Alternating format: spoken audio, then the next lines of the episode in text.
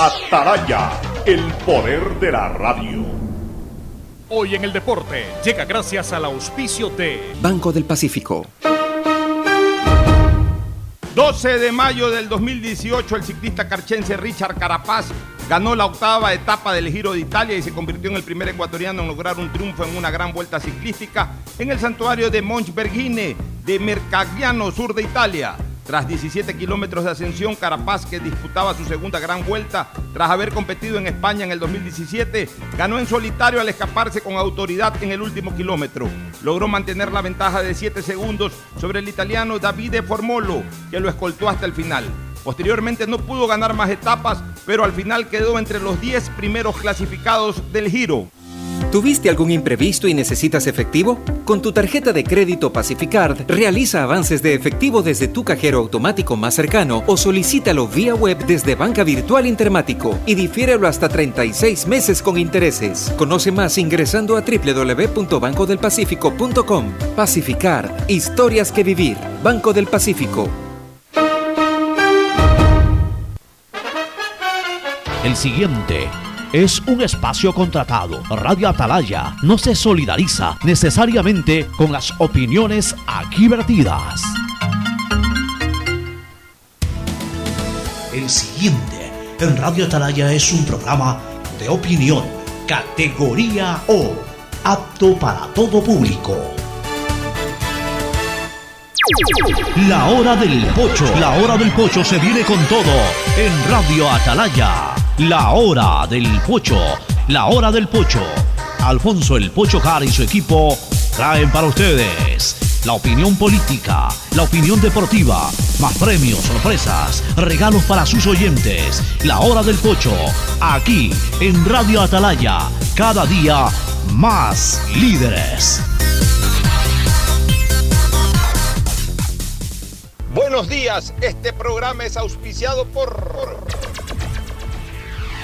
Aceites y lubricantes Gulf, el aceite de mayor tecnología en el mercado. Cuando eres claro, tú y tu mamá pueden mucho más. Aprovecha ya y contrata a un precio súper especial tu Triple Play, el paquete de servicios para el hogar con internet de doble velocidad.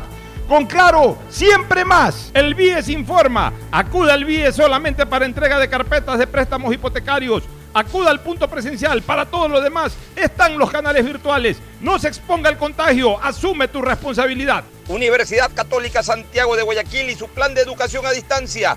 Formando siempre líderes. Empieza el año al día con los prediales. Fácil, rápido y sin salir de casa con la banca virtual intermático del Banco del Pacífico. Difiérelo a 12 meses con intereses usando tu tarjeta de crédito Pacificar. Banco del Pacífico innovando desde 1972. El nuevo lava todo detergente multiuso lo lava todo. Un producto con la garantía y calidad de la Fabril. Seguro Sucre, tu lugar seguro con sus nuevos planes. Rueda seguro para tu carro. Vive seguro para tu casa. Mi pyme seguro para tu emprendimiento. Seguro agrícola para tu producción en el campo. Y futuro seguro para velar por el futuro de tu familia.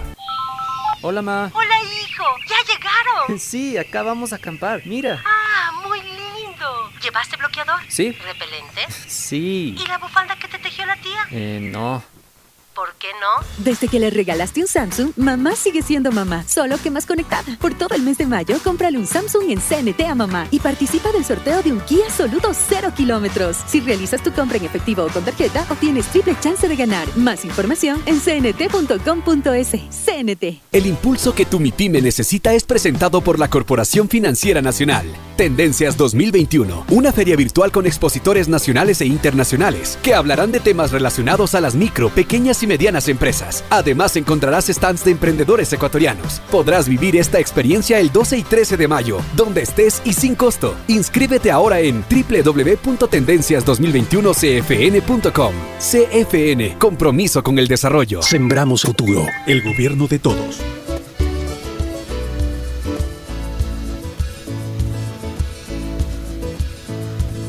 Camino sobre tu piel morena Y miro todo lo bueno que los dos hemos vivido. Te digo, solo hay razones para estar agradecido. Es lo que somos y lo que siempre hemos sido. latido. 680 Sistema de emisoras Atalaya en su año 77. Atalaya nunca falla y marca la raya del bienestar, del progreso y la libertad de Guayaquil, de Ecuador y del mundo. Por eso es una potencia en radio, cada día más líder y un hombre que ha hecho historia, pero que todos los días hace presente y proyecta futuro en el Dial de los Ecuatorianos. Este es su programa matinal, La Hora del Pocho, del sistema de emisoras Atalaya, que como todos los días aquí en este 12 de mayo del año 2021 estamos para llevar eh, comentarios, análisis y otras cosas del quehacer eh, social, político. Hay muchas, mucha tela que cortar en lo político, también deportivo, hay muchas cosas que comentar más adelante. En fin, ya estamos listos para el programa, esperando el enlace solamente de Gustavo González, que en cualquier momento lo hará, pero ya tenemos a Fernando Edmundo Flores Marín Ferfloma, y al igual que yo estamos tristes hoy día por la, eh, las derrotas de nuestros equipos del astillero. Por lo menos vi el partido de Barcelona, jugó bastante mal Barcelona ayer, no sé cómo jugó Emelec, pero eh, bueno, tocó perder, pues no, así es el deporte también, no, no siempre se puede ganar, lo importante es que ambos equipos se mantienen como punteros a esto hay que sumarle también la derrota del local de Independiente, que sí lo complica en su afán de clasificar a la segunda fase de Copa Libertadores de América. Y otro detalle, ya, ya que nos metimos por lo deportivo, arrancamos por lo deportivo en el programa, otro detalle, Ferfloma, hoy en el deporte que siempre presentamos. Este, hoy se cumplen tres años de la primera ocasión en que Richard Carapaz ganó una etapa en el Giro de Italia. Cuando todavía no sabíamos quién era Carapaz, tú algo habías escuchado de Carapaz, yo me acuerdo, estaba sentado tú acá y, nos emocionamos. Y, tú ya habías advertido unos cuantos días atrás de que había un ciclista ecuatoriano. No sé si dijiste con nombre y apellido, porque había un ciclista ecuatoriano que, que estaba causando cierta expectativa en el giro italiano. Y ese día, eh, ya a esta hora, se conocía del triunfo de Carapaz en, esa primera etapa, o sea, en, la primera etapa que ganó, en el 2018, cuando no ganó el giro. Pero, pero que me parece que en el 2018 siempre estuvo en un segundo puesto por la Maglia Rosa. La Maglia Rosa recién la obtuvo en el 2019 y después ya ganó incluso el giro completo. Pero ahí fue el primer golpe, ¿no? Carapaz ganó, ganó una etapa y le, comenzamos a dar seguimiento. Creo que llegó a ganar una segunda etapa o quedó segundo en otra de las etapas y no pudo rematar con el éxito que, todos esperábamos, pero ya quedó entre los primeros 8 o 10 ciclistas de esa prueba o de esa gran competencia. Y al año siguiente, en el 2019, ahí sí se coronó emperador de, del Giro de Italia. Pero un día como hoy, hace tres años, mira cómo pasa el tiempo, en el 2018, un 12 de mayo del 2018, estábamos muy contentos y estábamos convulsionados porque un ecuatoriano de esos que se conocía muy poco daba un golpe eh, importante en un deporte que se lo seguía poco y que a partir de ahí se lo comenzó a seguir con mayor expectativa a Ferfloma. Buenos días.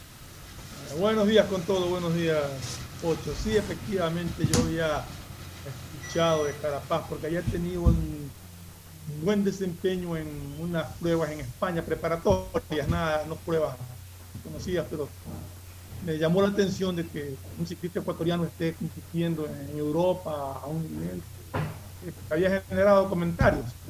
Entonces empecé a, ver qué pasaba en el Giro de Italia y bueno, ya sabemos lo que pasó.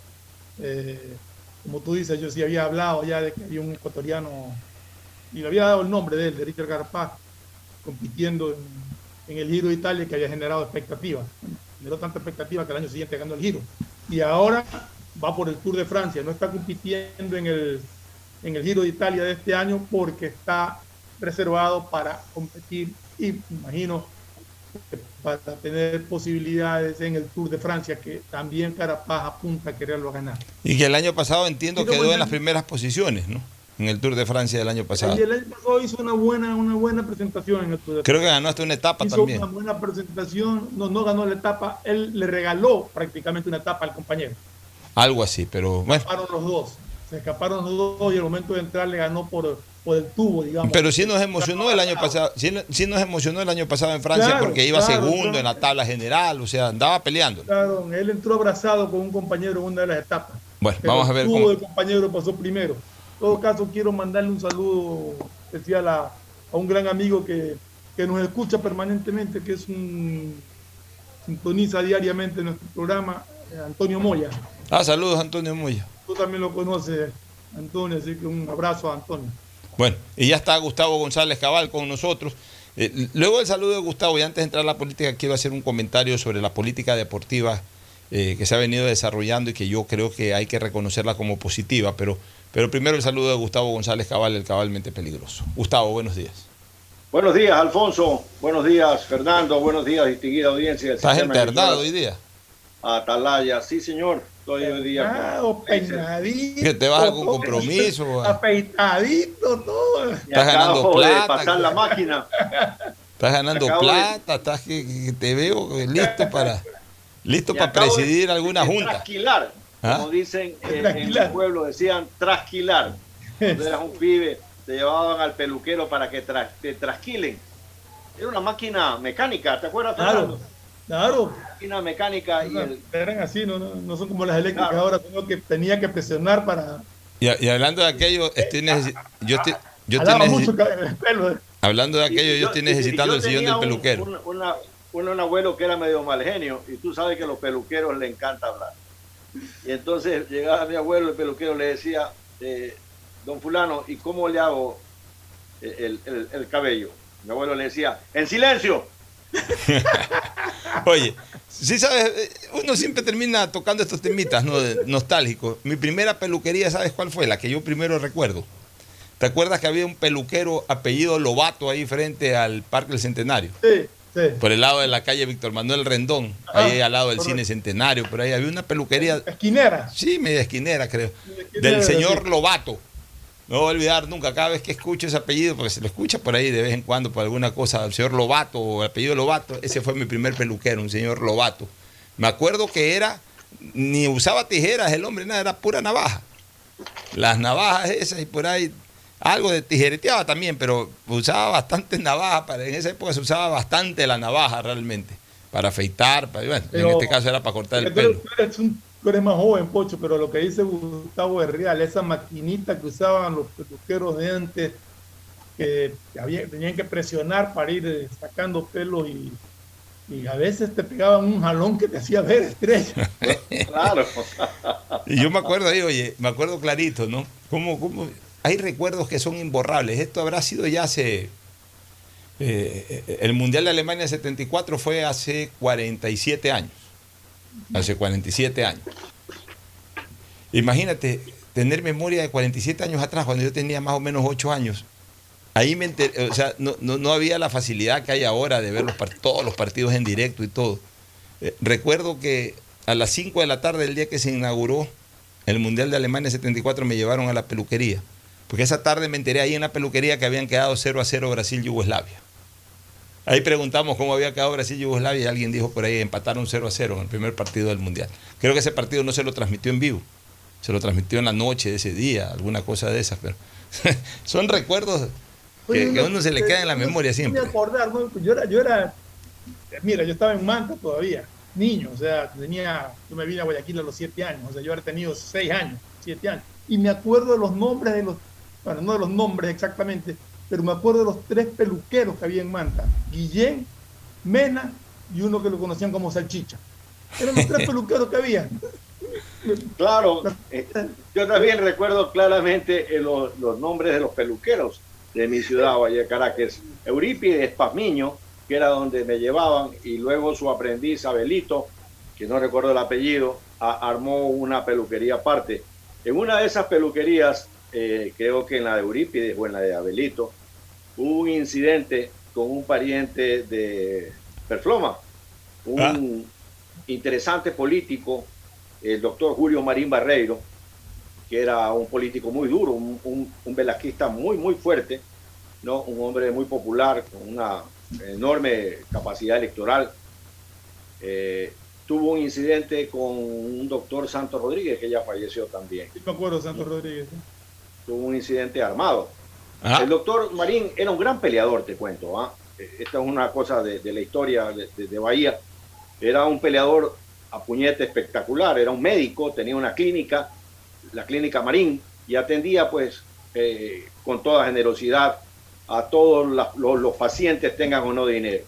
Entonces, había fajado a alguna gente, sobre todo a los liberales, y en ese momento eh, este este abogado famoso, no sacó un revólver y le pegó tres tiros.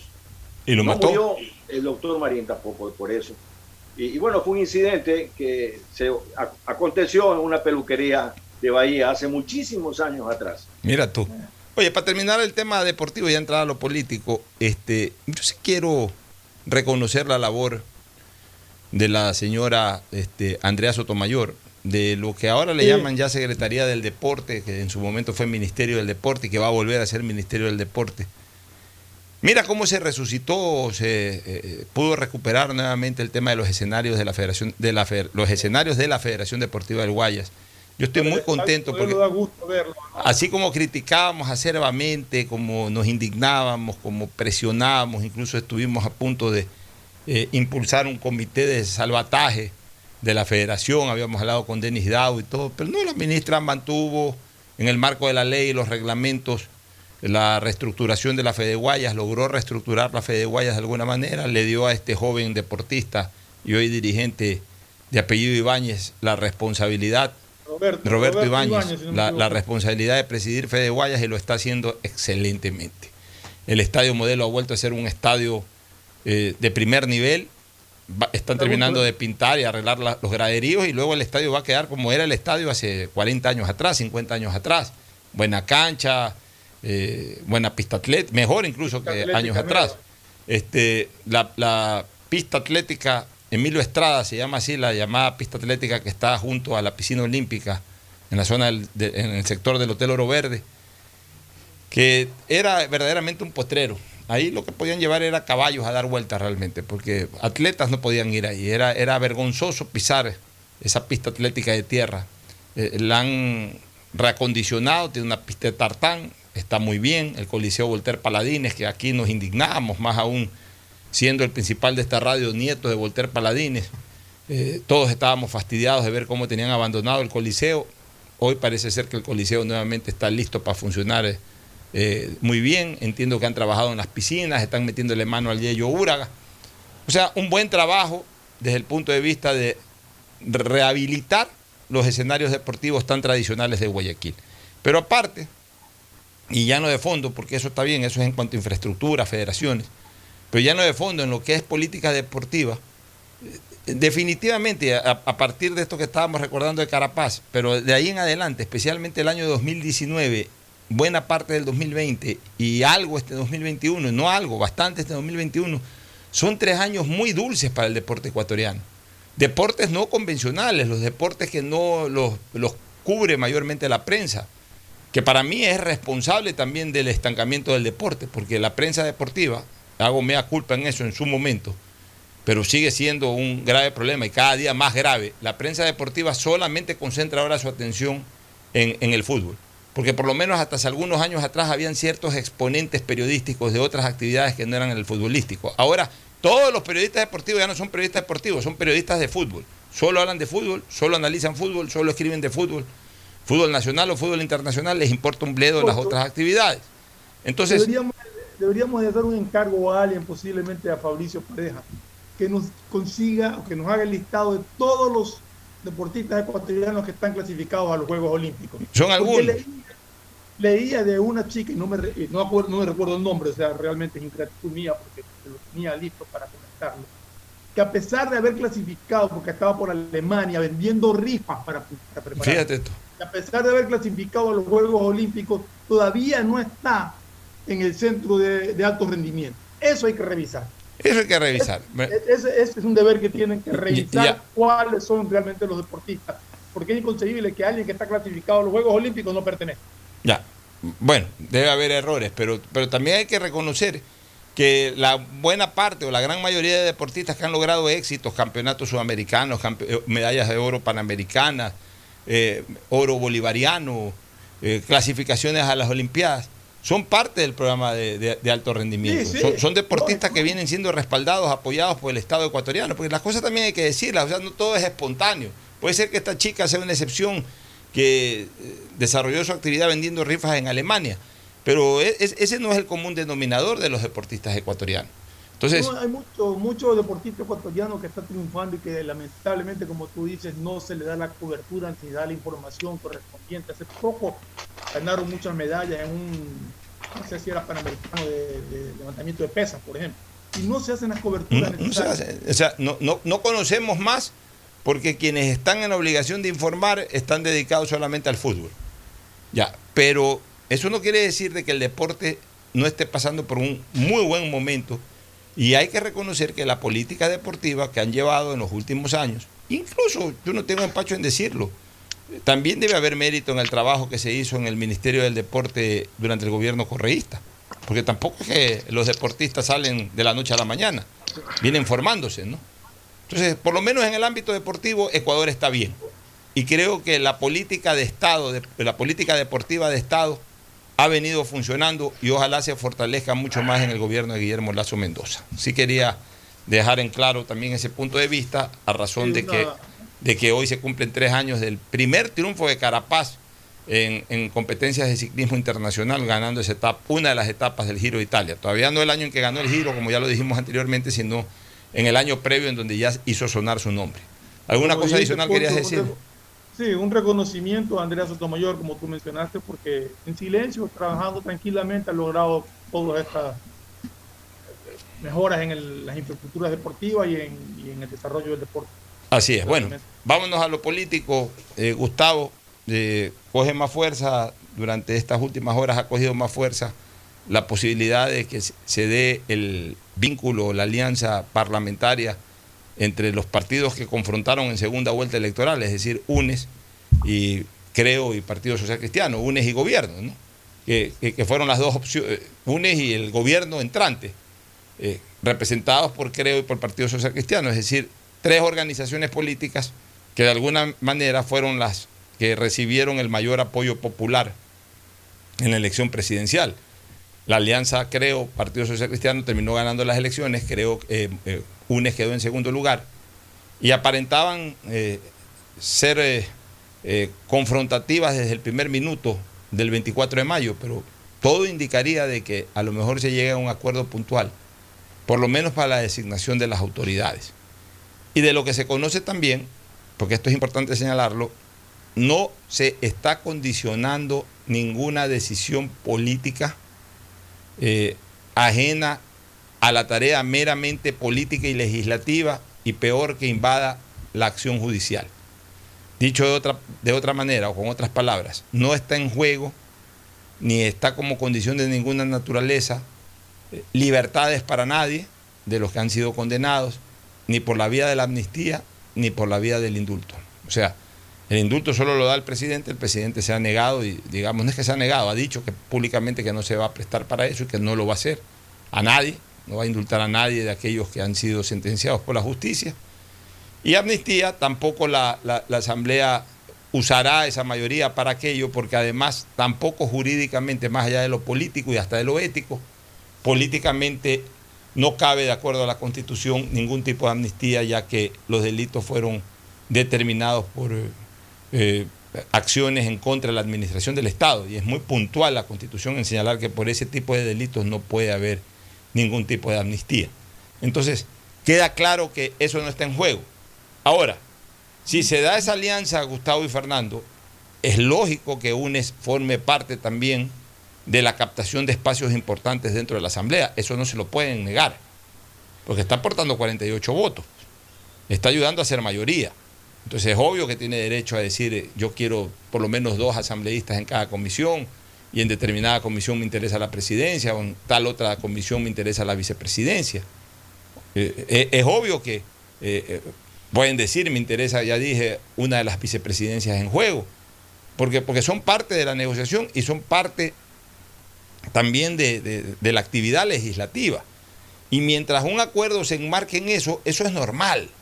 O sea, tampoco se pueden satanizar las cosas. La gente que recién está entendiendo de política y recién hablan de política, sin embargo, cuando tuitean, parecieran como que si fueran expertos de la política. Este, deben de saber, deben de comprender que eso es parte de todo acuerdo o de toda conversación política para llegar a acuerdos puntuales. Tampoco se pueden quedar a pie, como se dice popularmente. y eso tienen que tenerlo claro. como también tienen que tener claro que el gobierno maneja como opción un acuerdo para intentar llegar a controlar la asamblea desde la presidencia para poder viabilizar proyectos jurídicos, o sea, reformas legales o elaboración de leyes que son absolutamente imprescindibles para poder desarrollar los planes o poder desarrollar las propuestas que hizo Guillermo Lazo en campaña. Porque si eso no ocurre, no va a poder sacar cosas adelante.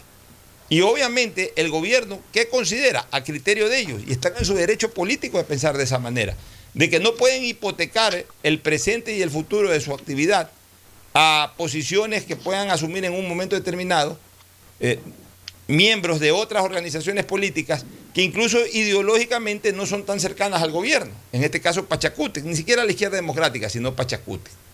O sea, en, operadores políticos del gobierno está clara la situación de que eh, eh, la gente de Pachacute es gente complicada. O sea, si, es que asume la presidencia alguien de Pachacute mañana envían un proyecto de ley y simplemente deciden boicotearlo, lo pueden boicotear desde la presidencia del Congreso o de la Asamblea. Entonces, ese es el lujo que no quiere darse el gobierno. El gobierno dice, aquí no podemos confiar en eso. Aquí tenemos que poner un presidente propio. ¿Para qué?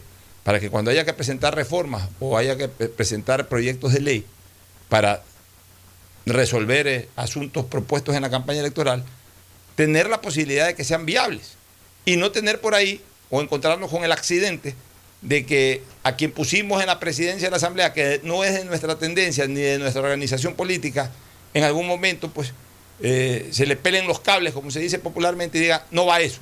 Y boicotean y lo mandan al sótano, etcétera, etcétera, etcétera, etcétera. Entonces, eh, yo creo que por ahí va un poco el afán del gobierno de tomar un control de la Asamblea.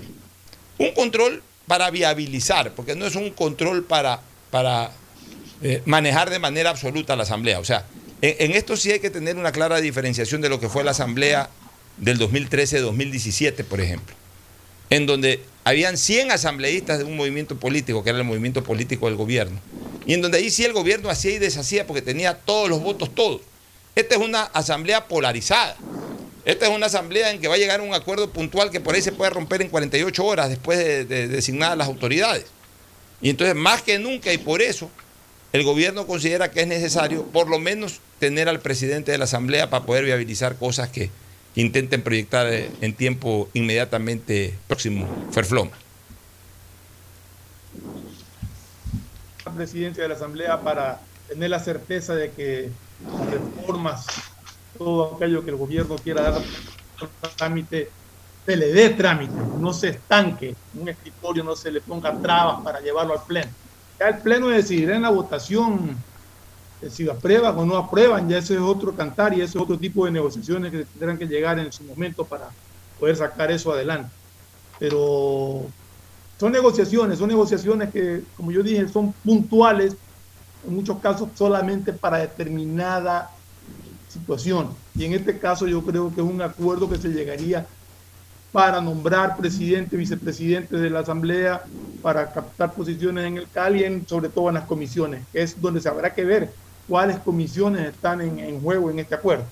Quería comunicar que ya hoy día, hoy día el Pleno del Consejo Nacional Electoral proclamó los resultados definitivos y ya oficialmente Guillermo Lazo y Alfredo Borrero son presidente y vicepresidente de la República. Ya, o sea Oficialmente por los resultados proclamados hoy día ya. Claro, o sea, ya están en capacidad de ir a recibir sus credenciales.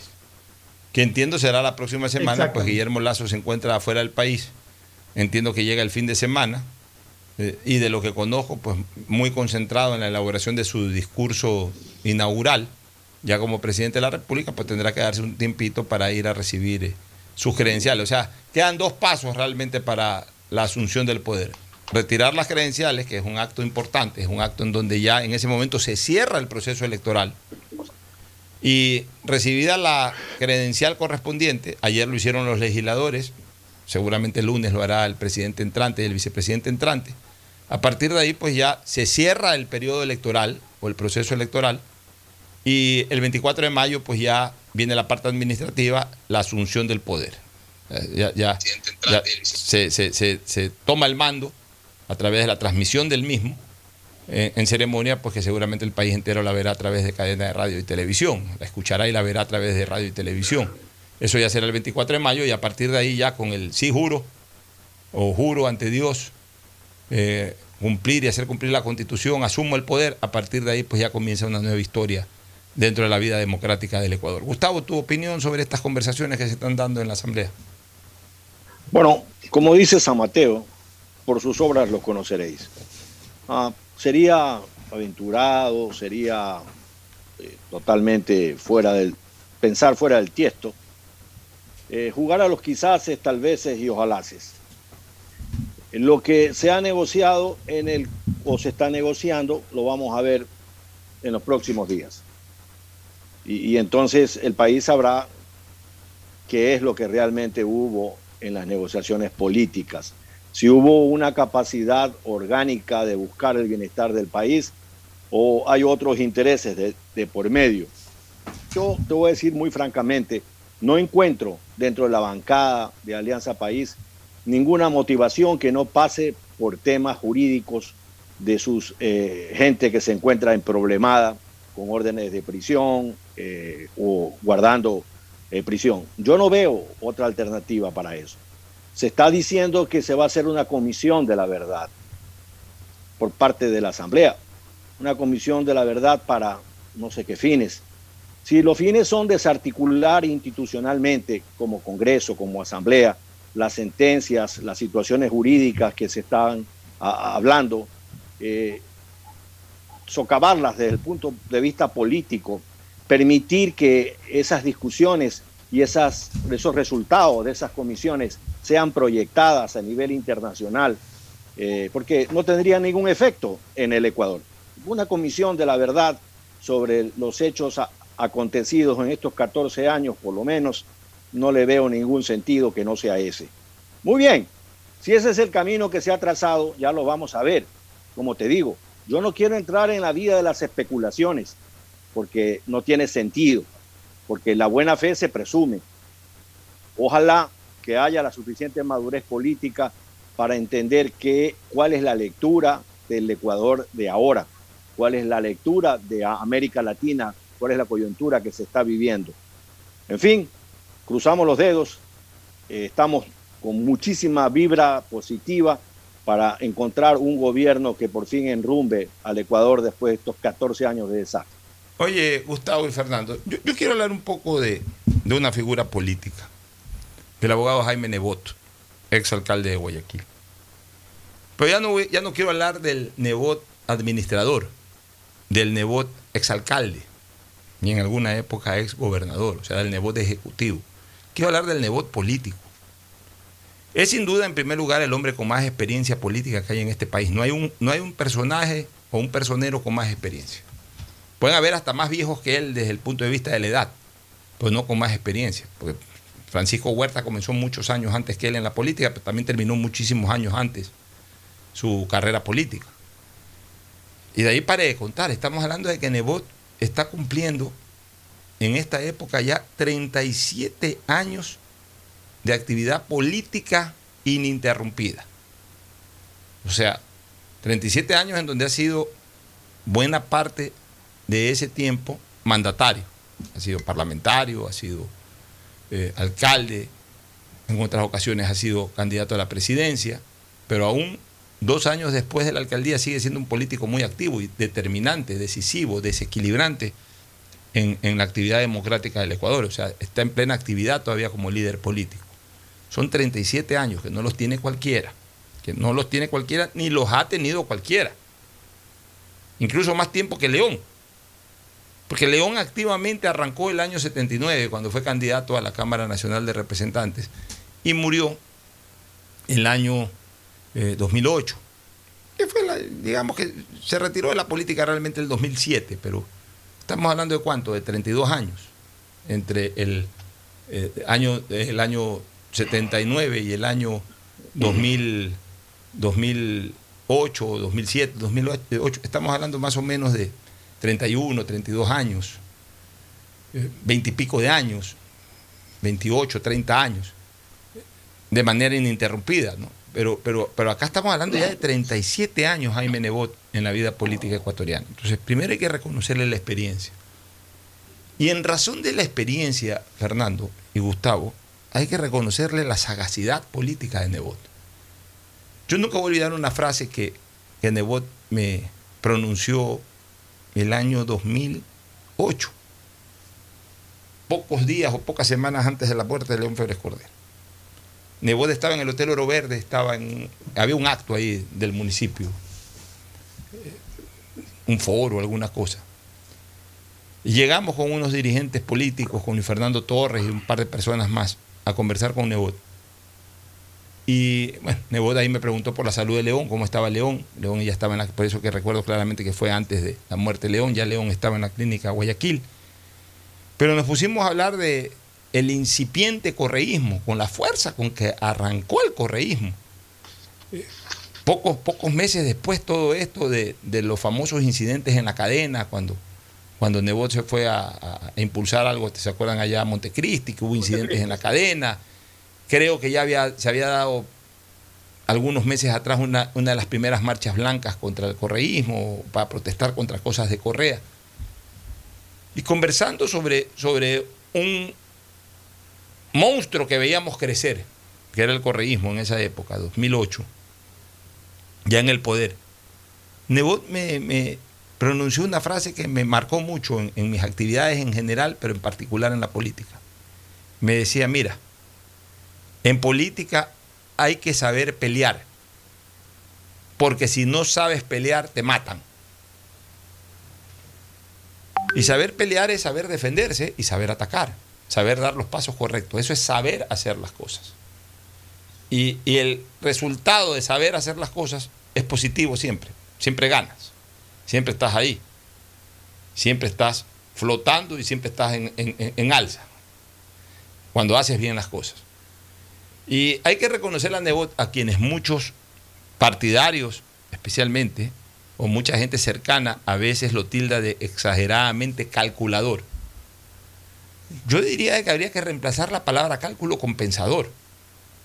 Es un hombre que piensa mucho, que, que, que fabrica mucho en su mente muchos escenarios o sea, intuye muchos escenarios y los analiza y dice, si voy por este Muy escenario, analítico. Claro, si voy por este escenario puede pasar esto, si voy por este otro escenario puede pasar lo de acá, si nos lanzamos por aquí perdemos y nos acabamos, si nos lanzamos por acá ganamos. O sea, piensa, analiza los distintos escenarios y no se aventura. A veces el, error de los políticos es hacerlo de manera muy intuitiva. O sea, intuyo que esto es así, me voy con todo y resulta que tu intuición falló y con eso te, te acabaste. Entonces, ahí con el tiempo y con todo este comportamiento de Nebot, todo esta, todo esta, eh, todos estos años, 12, 13 años después de que me dijo esa frase, logré entender el alcance de lo que alguna vez me dijo. En la vida hay que saber pelear porque si no sabes pelear te matan. Y, mira, mira cómo Nebot ha manejado las cosas, ¿no? O sea, él debe haber reflexionado mucho. Él sin duda era un, una gran carta presidencial. Sus partidarios lo esperaban. Primero, lo primero que logró antes de esto es de que su partido no desaparezca. Y, mira, fabricó algunas cosas, creó un movimiento local. En, los momentos en que por, por, esa animadversión que le cogió la ciudadanía a la partidocracia, escondió el nombre Partido Social Cristiano, lo escondió, pero no lo enterró, simplemente lo escondió y le sacó lo mejor del Partido Social Cristiano que en un momento determinado era su identidad, su número. Y, creó un movimiento nuevo y, y, trabajó mucho con ese movimiento nuevo, el que le llamó Madera de Guerrero y le anexó las seis. Y entonces eh, la gente de alguna u otra manera refrescó la tendencia, pero sin enterrar al partido patrón de esa tendencia, que era el Partido Social Cristiano. O sea, fue también una maniobra muy inteligente, muy pensada en cuanto a los escenarios de ese momento. Y mira tú que el correísmo arrasó con prácticamente todas las organizaciones políticas de esa época, pero no pudo arrasar con el Partido Social Cristiano. Y ahí mantuvo al Partido Social Cristiano y siempre lo mantuvo con fuerza política importante en Asamblea y, y, y, y lo mantuvo como el contrapeso del correísmo en, en diferentes dignidades seccionales. La estrategia de Nebot a la que tú haces referencia, Pocho, fue más para Guayaquil. Por eso lo de madera de guerrero. Ya, está bien, pero... pero Para poder captar la alcaldía pero- y todo y mantenerse fuerte en Ya, Guayaquil pero- y lo consiguió. pero a partir de, lo consiguió, ¿no? Pero a partir de que se mantuvo fuerte en Guayaquil, ese fue su paraguas para respaldar en el, en- en el Sí. resto del país a, a- a su tendencia. pues. Porque terminó siendo desde Guayaquil el contrapeso político de, de toda la fuerza correísta en su momento de apogeo. Entonces, hay que reconocerle esa virtud a Nebot, de que supo cuidar al partido y a la tendencia en los momentos huracanados del correísmo. Pero ya en esta última parte, y ya entrando en materia de lo de ahora, Nebot con todo esto se convierte en una, en una carta brava electoralmente hablando. Sus partidarios esperaban que Nebot participe. Pero Nebot se pone a analizar también desde lo sociológico, desde lo sociológico político, se da cuenta de que el país no estaba marcado hacia una posición de centro derecha clara, determinada, como incluso muchos pensábamos dos años atrás. Yo alguna vez te dije que si se lanzaban Lazo y Nebot, yo no veía nada raro que la segunda vuelta sea entre Lazo y Nebot, replicando un poco lo que ocurrió en el 92 cuando la segunda vuelta fue entre Sixto y Nebot. O sea, dos personajes de centro derecha. Pero no era tan así la cosa. Nebot alcanzó a darse cuenta de que el izquierdismo todavía era fuerte, de que eh, en un momento determinado el correísmo tendía a crecer y a reclutar a una parte de ese izquierdismo que se podía haber ido temporalmente en algún momento a inicios de- del periodo de Moreno, pero que podría regresar nuevamente a ese, a ese correísmo, y que en un momento determinado en la papeleta sobraban los dos, o sobraba Lazo o sobraba Nebot. Porque yo sí te digo una cosa, definitivamente, no, no si se lanzaba Lazo y si se lanzaba Nebot, se hubiesen partido entre los dos terriblemente.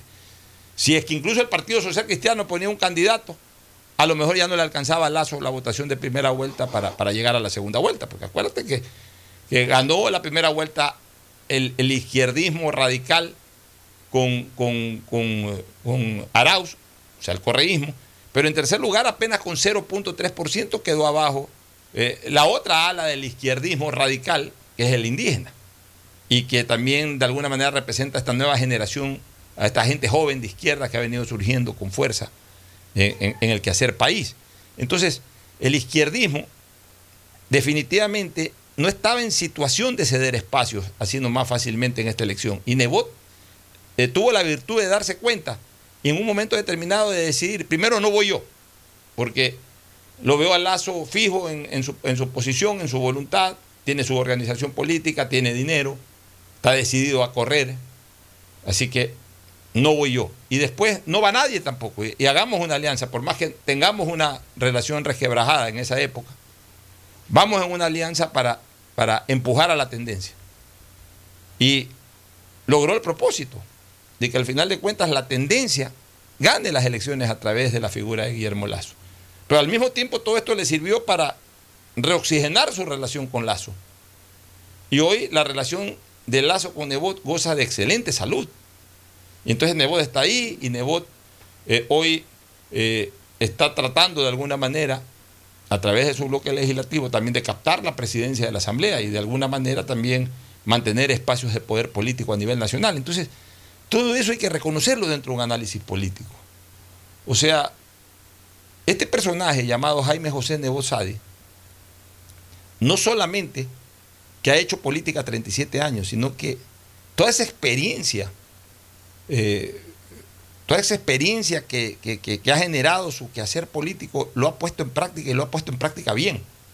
Y de alguna u otra manera deja lecciones políticas de cómo manejarse en el quehacer político eh, para las nuevas generaciones, este, Fernando y Gustavo. El resultado de las elecciones te demuestra que no se equivocó. El resultado de las elecciones le dan la razón a, a Nebot de no haberse lanzado porque, como, como bien decías, Guillermo Lazo estaba decidido y no iba a ceder su candidatura. Y poner un candidato social cristiano hubiera sido partir mal la tendencia. Ojo que mucha de la gente que votó por, la izquierda democrática, por Jaco Pérez, podría quizás también haber votado por otra opción. En todo caso, eso no lo sabremos, pero creo que la posición de, del Partido Social Cristiano a través de Jaime Nebot fue la, la correcta y la que ha permitido pues, que el Ecuador ahora goce de un gobierno que estará a cargo el 24 de mayo, que nos ha generado grandes expectativas, grandes esperanzas y que confiamos en que nos podrá sacar de esta atolladera. ¿Algún criterio político, eh, eh, algún criterio sobre este análisis político, Gustavo? Porque también queda eso como moraleja de lo que acaba de reflexionar Fernando Flores. O sea, a veces los jugadores eh, pueden ser absolutamente trascendentes sin incluso jugar directamente el partido. Y, esa es una lección de política. O sea, Nebot maneja espacios de poder sin necesariamente estar él a título personal en el poder sacrificando incluso por ahí posiblemente espacios en algún momento que los recupera posteriormente de una manera indirecta o, desde atrás. O sea, ese es parte del juego político. El juego político es no solamente yo y nadie más que yo. El juego político si puedo yo y si no puedo, que vaya el de al lado. Pero a través de ese ir del de al lado yo también voy y voy llevando a mi gente. ese es el juego político, Gustavo, tu criterio. Bueno, Hablar de Jaime Nebot es hablar de un político exitoso. Un político exitoso en la realidad, no solamente en lo electoral. Nadie puede discutir, yo no lo voy a hacer tampoco, que Nebot es un hombre muy inteligente. Es un hombre que tiene una visión muy clara de las cosas. Conversar con él es una cosa jodida, porque no, no, no, no, no hay chance para eh, el chichecito o, el, o, la carambola. Eh, sin embargo, en esta vida fructífera, Nebo también se ha equivocado. Porque es la vida. Porque si no estaríamos hablando de un hombre perfecto. Y yo particularmente no creo en los santos que orinan. Eh, somos de carne y hueso, somos luces y sombras. Y a veces nos equivocamos. Nebot no ha sido la excepción. Su decisión de ser alcalde de Guayaquil, yo tuve una conversación una vez con él y le dije, tú has sido mejor alcalde que León. Y me dijo él, no, León la tuvo muy difícil. Para León fue todo empezar de cero. Por eso mismo le dije, tú fuiste mejor alcalde porque León no tenía con qué compararse, no se podía comparar con los alcaldes anteriores porque, porque no había cómo compararse. En cambio, Nebot tuvo la vara más alta, porque la vara se la marcó León Febres Cordero. Por tanto, él tenía que ser mejor alcalde que Febres Cordero. Y lo fue. Lo fue y sobre todo con una gran presencia social en Guayaquil. Entonces, él decidió ser un hombre, un alcalde de éxito y tratar de irradiar ese éxito, ese modelo exitoso al resto del país. Y entonces Guayas se transformó en una unidad que apostaba por eso. Guayas, sus cantones principales, resistieron todos los embates del correísmo. Y yo estoy totalmente de acuerdo con él. Una cosa es una cosa, otra cosa es otra cosa respecto a las peleas políticas, a cuando uno escoge el sitio de luchar y de vencer, como decía Olmedo. Ahora, respecto a lo que está sucediendo eh, en, la Asamblea, reitero lo que dije, yo no voy a poner palabras sobre algo que no conozco porque no estoy sabiendo en qué términos se está negociando. Ya lo vamos a ver en adelante. Sin lugar a dudas que sacar adelante el país rápidamente, eh, hacer lo que salte como resorte en lo económico y la gran lucha contra la pandemia debe ser fundamental. Sí, repito, sí el presidente Lazo logra vacunar al Ecuador en los términos que él se ha expresado, solamente eso ya amerita para que él pase a la historia. Y hay una el resto de cosas no puede, puede dejar de hacerlas inclusive, porque el rato que estemos vacunados todos y, la economía empieza sola a, echar para adelante, a salir hacia adelante. Entonces creo que esa es una de las cosas fundamentales que necesita el Ecuador. y hay una buena noticia al respecto. Ya hoy ha anunciado el embajador, hoy o anoche ha, anunciado el embajador de Rusia, ayer de noche, eh, ha anunciado el embajador de Rusia que la famosa este, la, eh, Spanic, es la Sputnik. La famosa Sputnik eh, vendrá al Ecuador. Sputnik 5. ¿Ah? Sputnik 5 la conocen. Bueno, la Sputnik 5. Por la, por la B de Victoria, según le escuché Bueno. decir a alguien. Ya está bien. E- Esa vendrá al Ecuador masivamente. Entonces ahí va armando bulto en cuanto a volumen de, de- de vacunas. ¿no? Vienen las las Sinovac, que de por sí ya están llegando. Por supuesto, no van a dejar de llegar las Pfizer.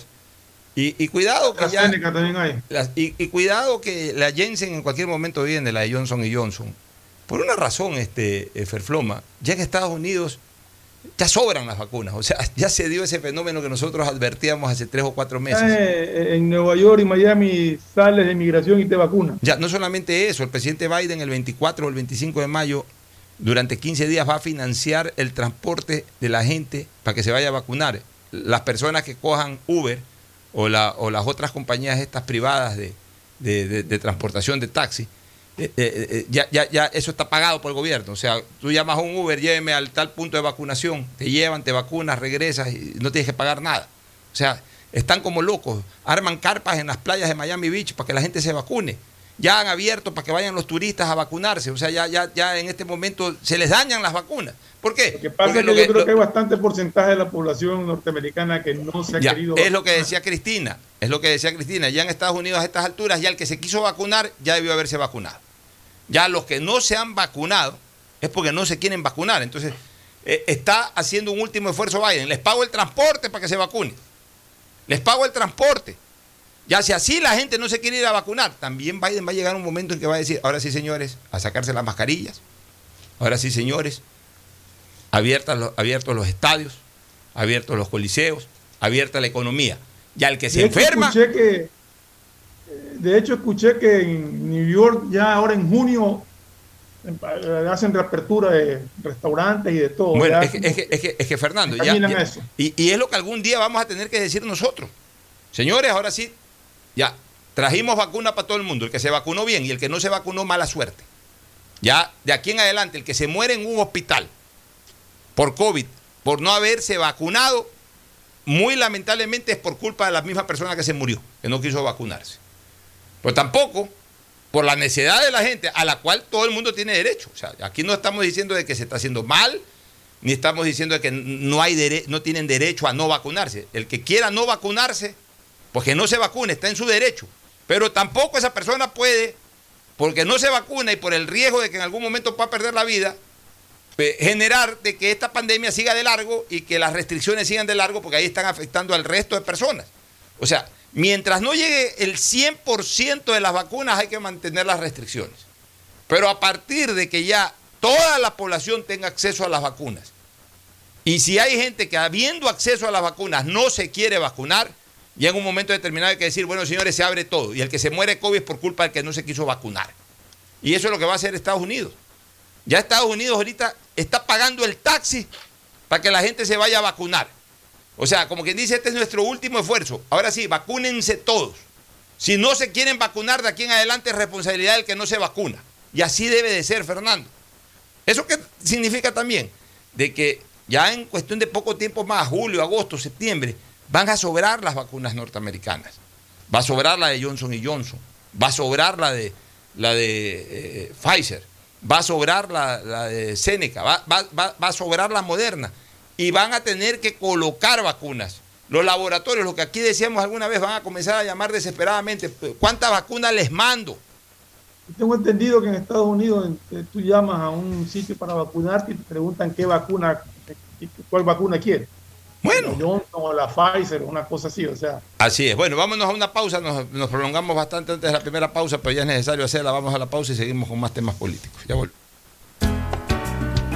El siguiente es un espacio publicitario apto para todo público. Nada como un banco propio. Que huele a nuevo, tan bien ubicado y en centro comercial. Vengo a sacar un préstamo quirografario, prendario o un hipotecario. En el BIE se me atiende con amabilidad. Es lo que me merezco. Sí, aquí está mi capital. Y esa nota. Confiable. Así es tu Banco 10. ¿Tuviste algún imprevisto y necesitas efectivo? Con tu tarjeta de crédito Pacificard, realiza avances de efectivo desde tu cajero automático más cercano o solicítalo vía web desde Banca Virtual Intermático y difiérelo hasta 36 meses con intereses. Conoce más ingresando a www.bancodelpacifico.com. Pacificard, historias que vivir. Banco del Pacífico.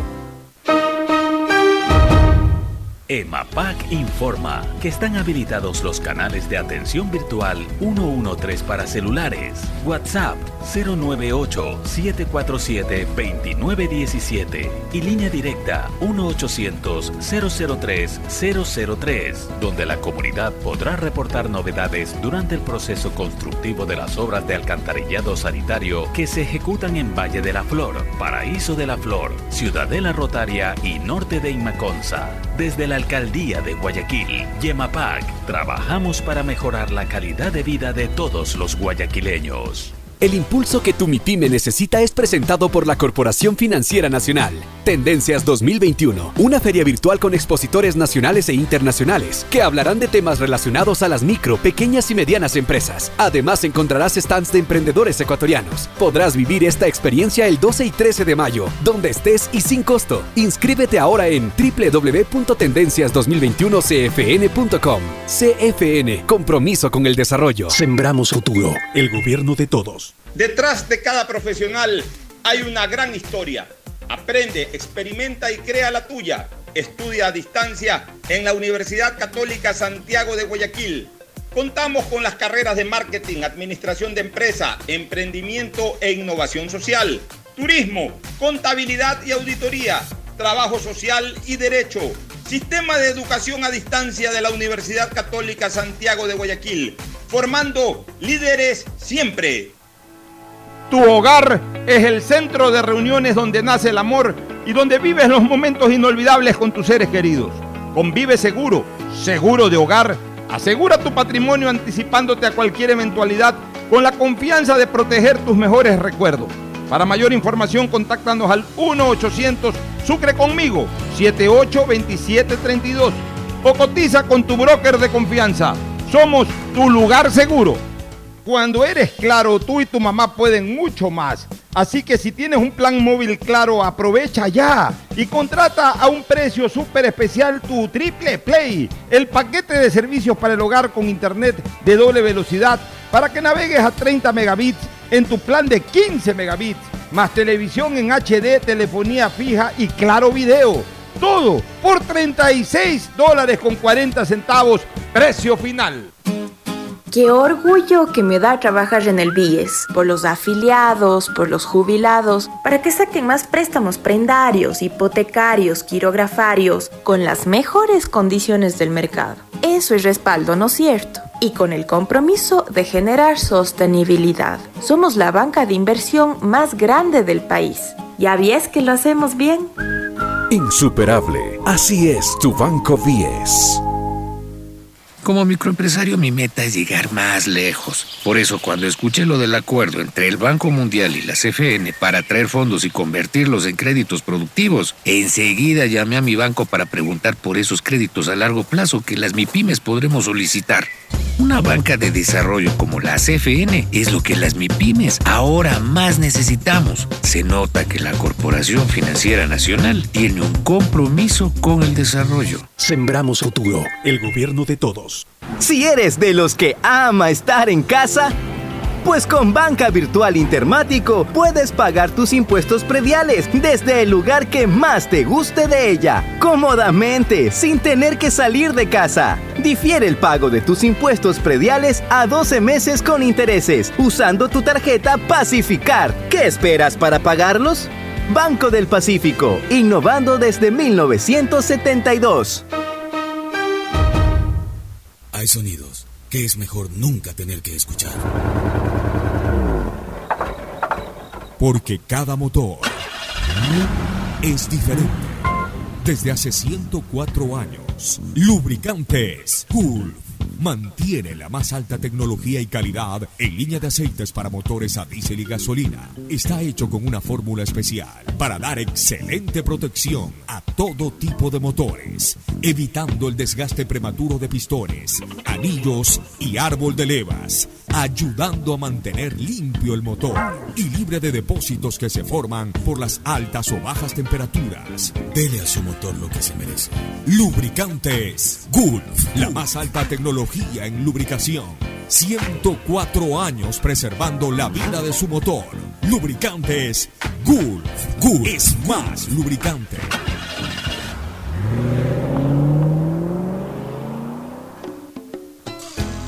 Fin del espacio publicitario.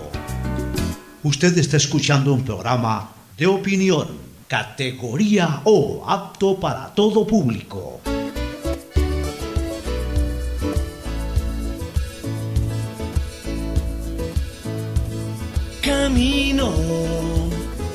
Piel morena y siento. Bueno, retornamos a la segunda parte del programa que es mucho más corta.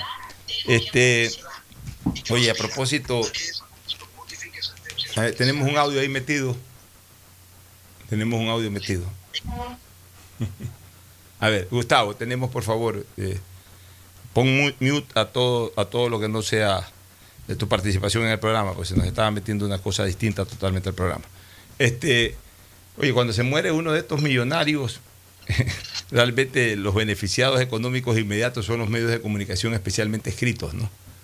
A propósito, lamentando la muerte de un gran eh, empresario ecuatoriano como Juan Dumet Antón, el principal del, eh, perdón, Juan El Juri eh, Antón, el principal del grupo El Juri, que sin duda para muchos es el grupo económicamente más fuerte del Ecuador. Pero hoy lo- los avisos mortuorios, los, las notas necrológicas se tomaron prácticamente diario el universo. Estaba revisando el universo y a partir de la cuarta página, prácticamente hasta el cierre del periódico, no, no- no- faltaba un aviso necrológico en una de esas páginas. Impresionante.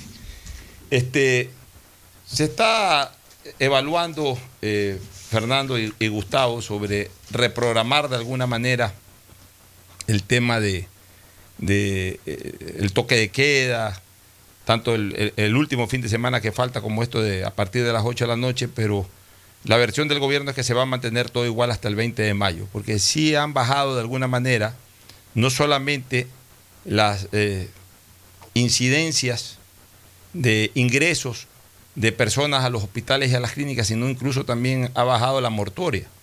Por ejemplo, eh, ha bajado a 23 por día las cifras de muertes por COVID en Guayaquil, estaban mucho más altas hasta hace pocos días atrás. Pero hay un comportamiento distinto, tengo entendido, quisiera verificarlo por, por lo que he escuchado y he, he leído, que en Quito es más drástica la cosa. En Guayaquil ha habido la disminución tanto de ingresos como de muertes por COVID, pero tengo entendido que Quito sigue complicado.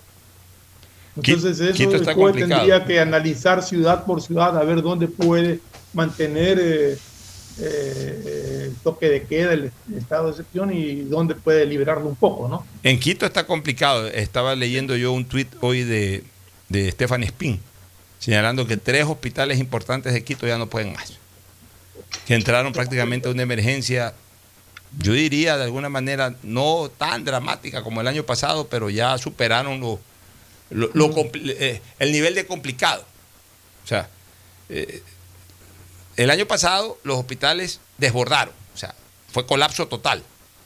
Este año llegaron todos a un nivel de complicados. De ahí viene un nivel de desbordamiento y el final, el último nivel es de colapso. Digamos que en Quito ya, ya, ya pasaron el nivel de complicados y han pasado a un nivel de desbordamiento, todavía no de colapso, pero ya están en un nivel de desbordamiento, cerca del colapso.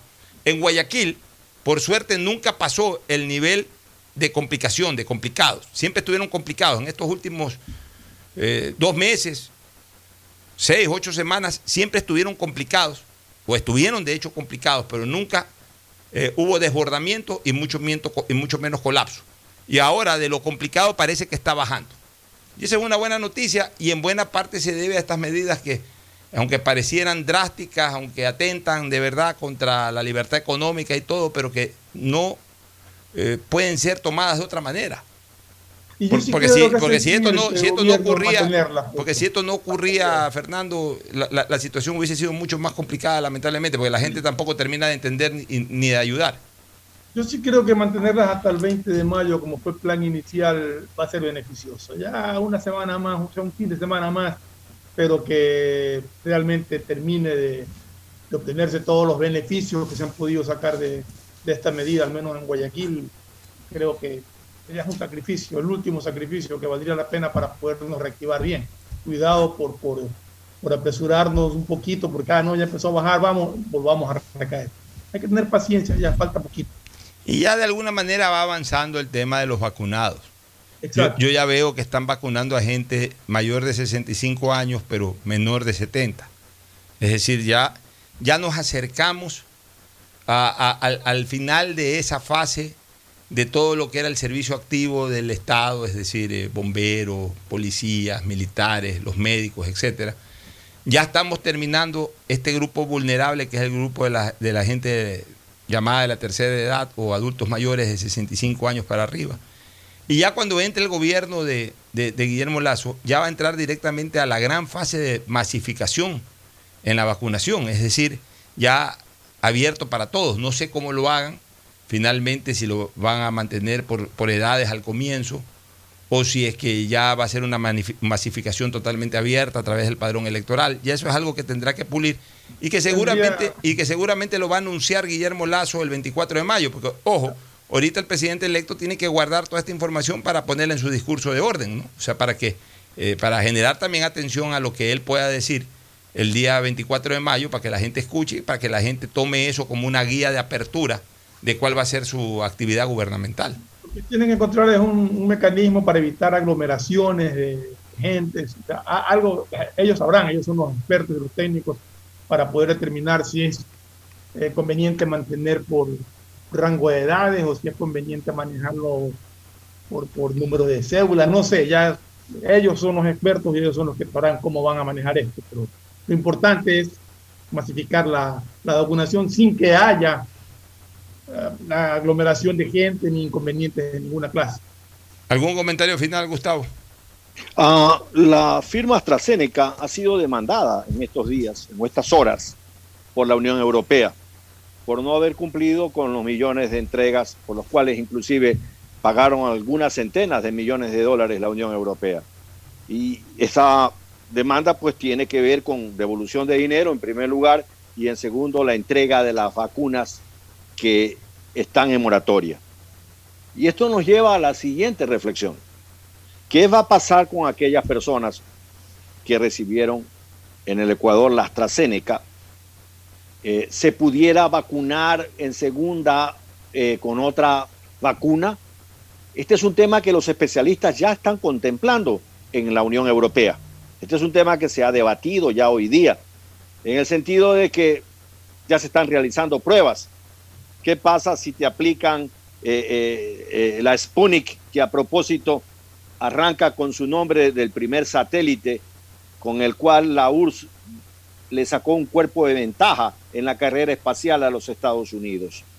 Y también se llamaban Sputnik, Fernando, las revistas que era como las elecciones.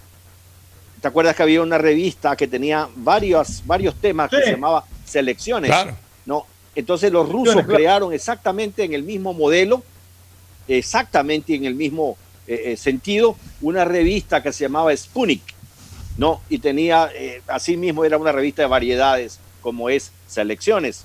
Regresando al tema del Sputnik, eh, se están haciendo ese tipo de ensayo ya, mezclando las vacunas, las que se pueden mezclar por, por lo que, por, por la situación de, de diagramación por las que fueron hechas. Entonces, esto es muy interesante, hay que seguirle la pista. Pero yo ¿Qué creo, va a pasar? Gustavo, que, yo creo que, que si llegaron, por decir cantidades, si llegaron 100 mil vacunas de AstraZeneca, solamente pueden haber vacunado a 50 mil personas y haber guardado las 50 mil dosis para la, para la segunda dosis de vacunación que le toca a esas personas. Claro, Lo que tú estás señalando pasó en España, ¿no? En España hoy día eh, hablaron del tema y la autoridad sanitaria de España le dijo que a las personas que se han vacunado con la AstraZeneca no se preocupen porque sus dosis las tenemos aquí. Ahora, Lo que sucede en Estados Unidos es que mantener las vacunas en congelación a esos niveles, allá hay un costo económico. Y entonces ese costo, este costo económico no puede seguirse botando a la basura cuando tienes personas que dicen que no se van a vacunar, pase lo que pase. Ahora, de todas las eh, de todos estos laboratorios que fabricaron estas vacunas, la que más ha tenido problemas en, en esta etapa de vacunación ha sido AstraZeneca. A Pfizer por ahí le pusieron alguna cosa y, y resolvió enseguida. A la Johnson también resolvió en menos de una semana. Moderna no ha tenido problemas, pero, AstraZeneca, AstraZeneca, sí. Sí, pero que AstraZeneca, a ver, hay que diferenciar. AstraZeneca tuvo problemas igual que tuvo Pfizer, igual que tuvo Johnson, y lo solucionaron. El problema que menciona Gustavo es por otra causa, es por, por incumplimiento en la entrega de vacunas. Claro, o sea, han estado mucho más demorados en fabricar. Exacto, se han demorado mucho más de lo que pensaban en fabricarlos, entonces no han cumplido, Ahora, también, también, a pesar del anticipo que han recibido. También una cosa, o sea, AstraZeneca prácticamente es la que ha destinado la vacunación para Europa. O sea, Europa claro. concentró eh, buena parte de su plan de vacunación en AstraZeneca. En cambio, claro, y, y, de, y, de, hecho tú diste una información el día lunes, Gustavo, de que en el Reino Unido ya no habían fallecido por COVID el fin de semana. Y Así todo es. el Reino Unido prácticamente usó fue AstraZeneca. Así es. Y, y, lo que sucede es que AstraZeneca está presentando problemas en dos plantas, una en Holanda y otra en Bélgica. Y allí no sé cuáles sean sus problemas, pero eso ha distorsionado la entrega. Esa, esa ha sido la declaración de AstraZeneca hace unas horas frente al requerimiento de la Unión Europea. Nos vamos a una recomendación comercial y retornamos ya con el segmento deportivo. Auspician este programa. Aceites y lubricantes Gulf, el aceite de mayor tecnología en el mercado. Acaricia el motor de tu vehículo para que funcione como un verdadero Fórmula 1 con aceites y lubricantes Gulf. ¿Quieres estudiar, tener flexibilidad horaria y escoger tu futuro? En la Universidad Católica Santiago de Guayaquil trabajamos para el progreso en educación, ofreciendo cada día la mejor calidad y para ello estamos a un clic de distancia. Escoge la carrera de tu vocación. Puede ser marketing, administración de empresas, emprendimiento e innovación social, turismo, contabilidad y auditoría, trabajo social y también derecho. Consulta en nuestra página web mayor información y esquemas de admisión. Universidad Católica Santiago de Guayaquil formando siempre líderes. Si eres emprendedor, escucha con atención porque ahora con Pacificar y su APP BDPOS móvil puedes hacer crecer tu emprendimiento. A través de ella, realiza cobros de tarjetas Pacificar desde tu celular o tablet sin necesidad de un dispositivo POS o tarjeta física. Afíliate en minutos. BDPOS Móvil, la primera APP de afiliación, un producto del Banco del Pacífico. Cuando eres claro, tú y tu mamá pueden mucho más. Así que si tienes un plan móvil claro, aprovecha ya y contrata a un precio súper especial tu Triple Play, el paquete de servicios para el hogar con internet de doble velocidad para que navegues a 30 megabits en tu plan de 15 megabits, más televisión en HD, telefonía fija y claro video. Todo por 36 dólares con 40 centavos. Precio final. El BIES informa, generación de comprobantes del 15 al 30 de cada mes. Hágalo en línea. No necesita acudir a puntos presenciales del BIES. ¿Están pendientes de aprobación? Revise su correo, la respuesta está ahí. No acuda a puntos presenciales del BIES. No se exponga al contagio. Asume tu responsabilidad. El nuevo lavatodo detergente multiuso lo lava todo. En dos exquisitas fragancias, floral denso y limón concentrado. Pídelo en tu tienda favorita, un producto con la garantía y calidad de la Fabril. En Seguro Sucre, tu lugar seguro con sus nuevos planes Rueda Seguro, un seguro vehicular al alcance de todos. Vive Seguro, donde puedes asegurar tu patrimonio anticipándote a cualquier eventualidad. Futuro Seguro, en caso de accidentes te damos cobertura y en caso de muerte amparamos a tu familia. Seguro Agrícola cuenta con una amplia cobertura en la pérdida causada por eventos climáticos y biológicos, así como Mi Pyme Seguro, un seguro exclusivo para tu emprendimiento con una amplia y flexible cobertura a la medida de tus requerimientos. Seguro Sucre, tu lugar seguro. Contáctanos al 1-800 Sucre conmigo, 782732. Hola, ma. Hola, hijo. ¿Ya llegaron? Sí, acá vamos a acampar. Mira. Ah, muy lindo. ¿Llevaste bloqueador? Sí. ¿Repelente? Sí. ¿Y la bufanda que te tejió la tía? Eh, no. ¿Por qué no? Desde que le regalaste un Samsung, mamá sigue siendo mamá, solo que más conectada. Por todo el mes de mayo, cómprale un Samsung en CNT a mamá y participa del sorteo de un Kia Soluto 0 kilómetros. Si realizas tu compra en efectivo o con tarjeta, obtienes triple chance de ganar. Más información en cnt.com.es. CNT. El impulso que tu MIPYME necesita es presentado por la Corporación Financiera Nacional. Tendencias 2021, una feria virtual con expositores nacionales e internacionales que hablarán de temas relacionados a las micro, pequeñas y medianas empresas. Además encontrarás stands de emprendedores ecuatorianos. Podrás vivir esta experiencia el 12 y 13 de mayo, donde estés y sin costo. Inscríbete ahora en www.tendencias2021cfn.com. CFN, compromiso con el desarrollo. Sembramos futuro, el gobierno de todos. Estamos en la hora del pocho. Hoy en el deporte llega gracias al auspicio de Banco del Pacífico. 12 de mayo del 2018, el ciclista carchense Richard Carapaz ganó la octava etapa del Giro de Italia y se convirtió en el primer ecuatoriano en lograr un triunfo en una gran vuelta ciclística en el santuario de Monchbergine de Mercagliano, sur de Italia. Tras 17 kilómetros de ascensión, Carapaz, que disputaba su segunda gran vuelta tras haber competido en España en el 2017, ganó en solitario al escaparse con autoridad en el último kilómetro. Logró mantener la ventaja de 7 segundos sobre el italiano Davide Formolo, que lo escoltó hasta el final. Posteriormente no pudo ganar más etapas, pero al final quedó entre los 10 primeros clasificados del Giro.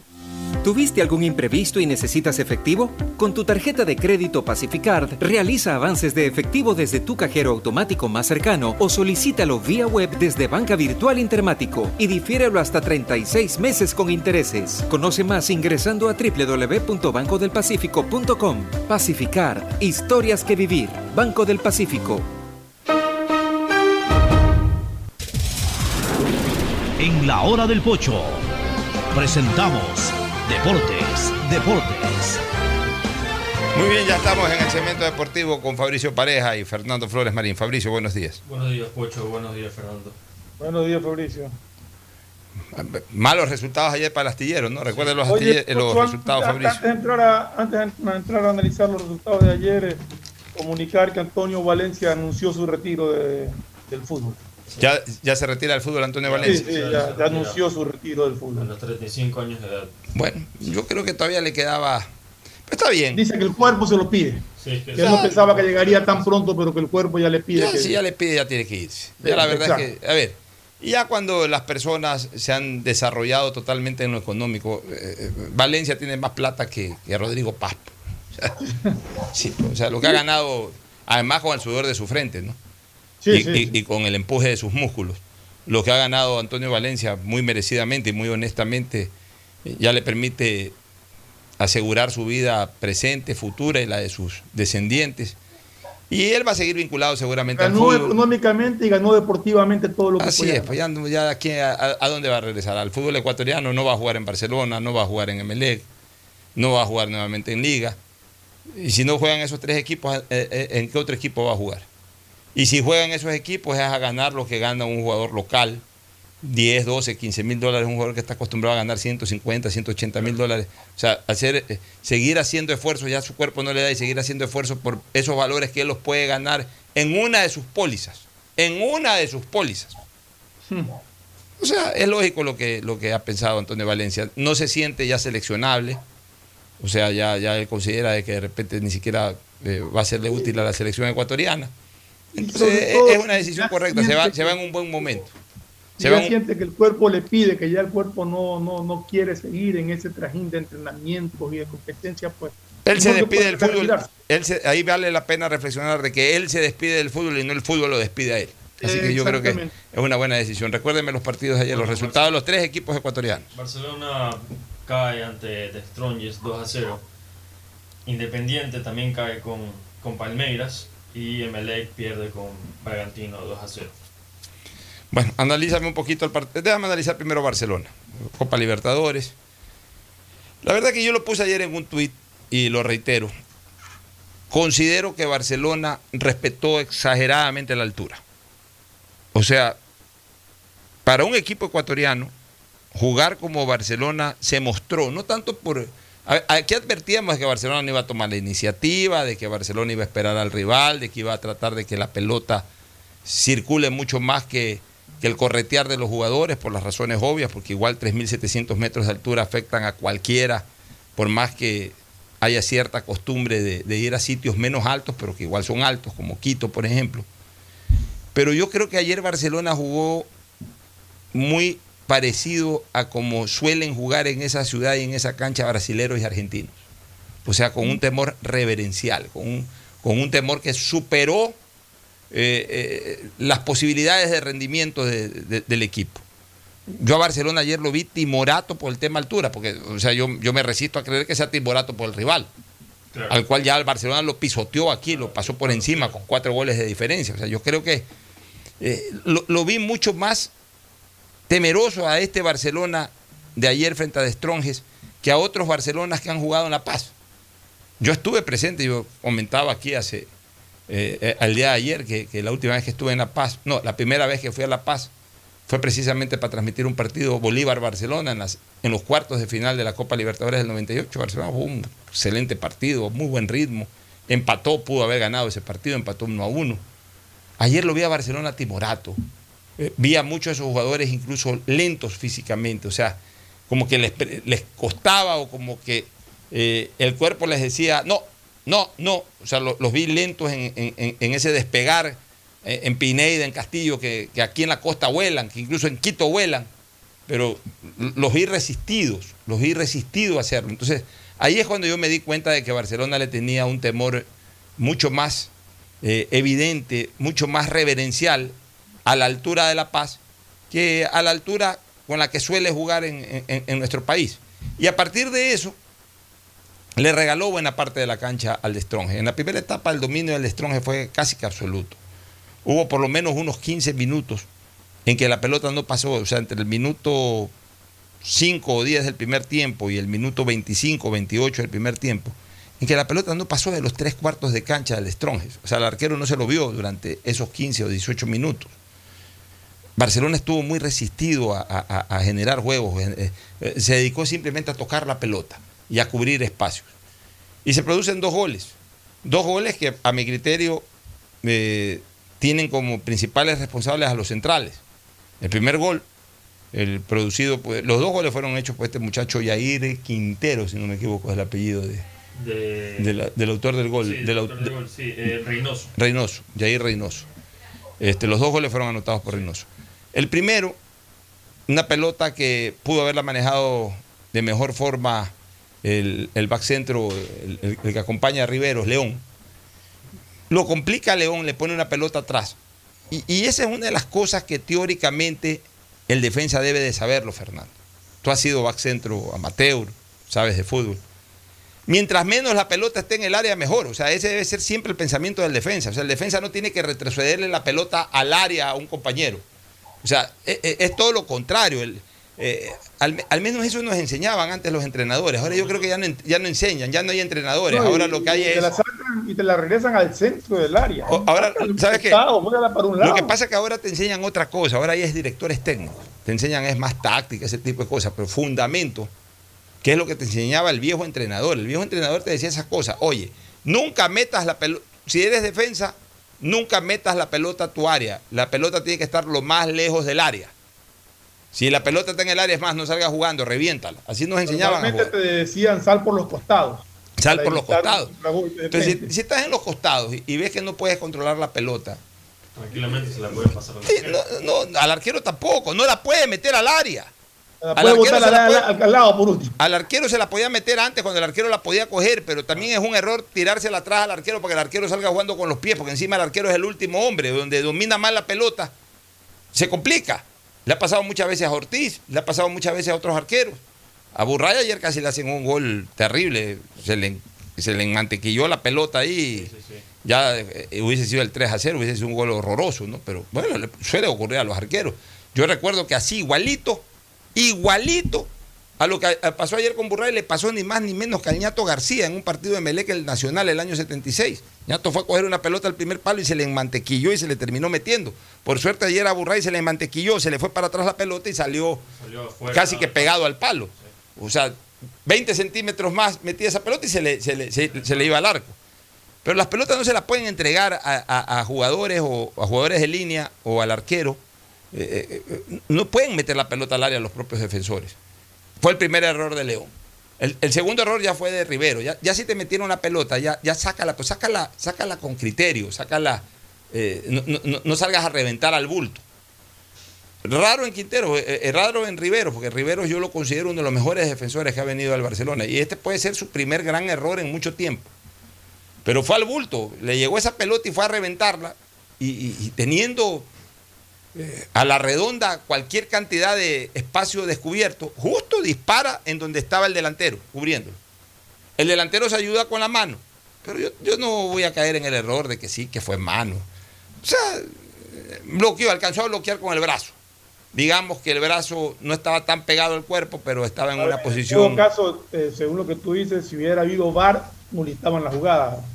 Si hubiese habido VAR, molestaban la jugada. Las manos ofensivas, no importa la intención, si pegan la mano, se nulita. Sí, se nulita, pero también eso habrá que interpretarlo en algún momento porque, porque esas son ya reacciones reflejas. Porque no es que, no es que, abrió, el, no es que abrió el brazo. Eh, con el brazo lo que hizo fue protegerse del pelotazo. Claro, del pelotazo. Y eso, eso, eso. Eh, Juegan seres humanos, pues no juegan. Y eso no debería de ser sancionado. Claro, pues juegan seres humanos, pero seres humanos tienen reacciones, tienen reflejos de protección. Y la definición fue muy buena. Y en el segundo gol me parece que, sí hubo cierta complicidad de, de, Burray especialmente. De León también, o de Rivera, de los dos. Una pelota que va por el centro y el miedo a correr, eh, ese exceso de temor reverencial que le tuvieron ayer a la altura, se vio en la tarea defensiva, pero también Burray. Llega un momento en que este chico Reynoso, Reynoso es el apellido, este chico Reynoso adelanta la pelota, eh, o sea, no la, no, la, llevó exactamente medida en su botín, sino que se le adelanta la pelota y creo que Burray demoró en salir. Me recordó mucho al gol de Burruchaga en la final del 86, que siempre se la cargaron a Schumacher cuando Burruchaga se le adelanta un poquito a la pelota y Schumacher se aguanta. Y le permite a Burruchaga llegar. Y ya cuando sale Schumacher, ya Burruchaga otra vez estaba sobre la pelota y, se la empujó. Me parece que ayer también este, Burray demoró un poquito. Si Burray lo apretaba en el momento en que se le adelantó un poquito a la pelota a este chico Reynoso, si es que Burray por ahí lo apretaba, a lo mejor lo obligaba a hacer otro tiro de disparo. Claro, le cortaba el ángulo. O sea, otro, otro tipo de disparo, perdón, otro tipo de disparo. Le, le cortaba un poco más el ángulo, a lo mejor intentaba levantarla, a lo mejor eh, le terminaba estrellando la pelota en el cuerpo, pues se demoró demasiado y ya cuando salió ya, ya Reynoso estaba en el control de la pelota y se la puso a un lado de manera correcta y con eso, con eso sentenció el partido porque ya era difícil, a pesar de que todavía quedaban como 30 minutos para hacer algo, 20 y pico de minutos, pero Barcelona ayer no estaba para nada, no jugó, de ninguna manera jugó un buen partido. Sin embargo, las posibilidades están ahí, aunque un poquito apretadas. Santos ayer le ganó de local a Boca. Ya Santos tiene seis, Boca tiene seis, Barcelona tiene nueve, hasta Stronges todavía puede hacer algo. Es un grupo que terminó apretándose. Eh, si Barcelona no le va bien en Buenos Aires y pierde con Boca, ya Boca lo alcanzaría con nueve, aún suponiendo de que eh, Santos pierda en La Paz, cosa que la veo un poquito difícil. Santos estaría con seis y ganando en Guayaquil haría nueve. Entonces ya Santos vendría a jugarse la clasificación acá y y tampoco se puede dar por hecho de que Barcelona le puede ganar sin ningún problema a Santos en Guayaquil, o que es imposible que Santos le gane al Barcelona en Guayaquil. O sea, creo que si había un último resultado previo al partido con Santos, un último resultado para tratar de asegurar la clasificación, era ayer contra The Se perdió esa oportunidad. Nos vamos a, a una pausa y retornamos con el análisis de Mele Bragantino. El siguiente es un espacio publicitario apto para todo público.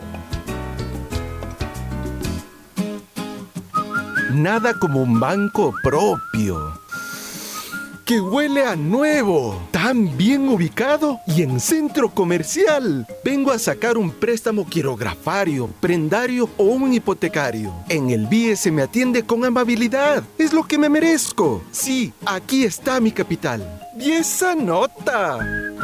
Confiable. Así es tu Banco 10.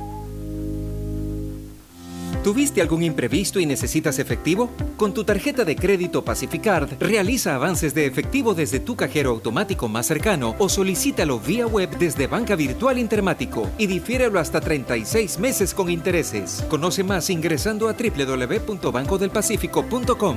Pacificard, historias que vivir. Banco del Pacífico.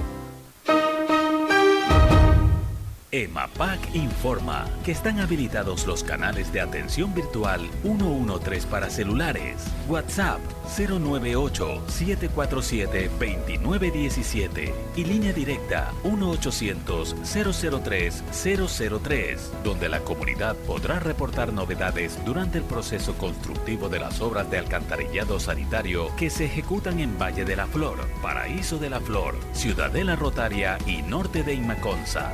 Desde la Alcaldía de Guayaquil, Yemapac, trabajamos para mejorar la calidad de vida de todos los guayaquileños. El impulso que tu MIPYME necesita es presentado por la Corporación Financiera Nacional.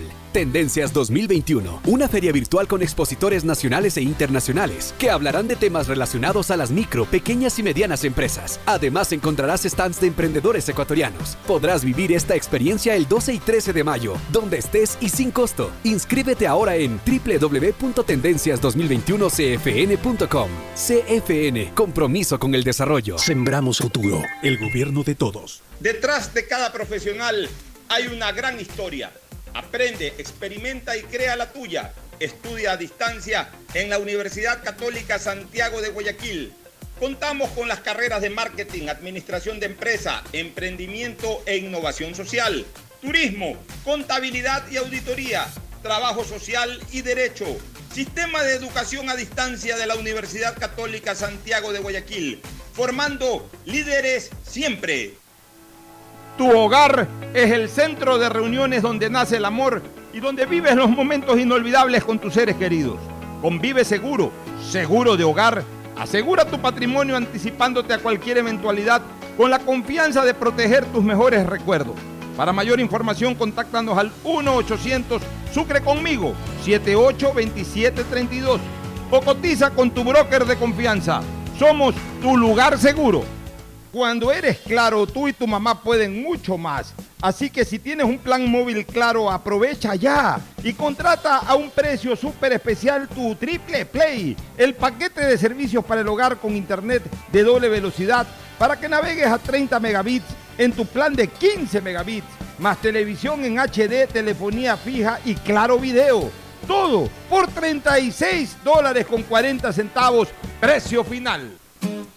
Qué orgullo que me da trabajar en el BIES, por los afiliados, por los jubilados, para que saquen más préstamos prendarios, hipotecarios, quirografarios, con las mejores condiciones del mercado. Eso es respaldo, ¿no es cierto? Y con el compromiso de generar sostenibilidad. Somos la banca de inversión más grande del país.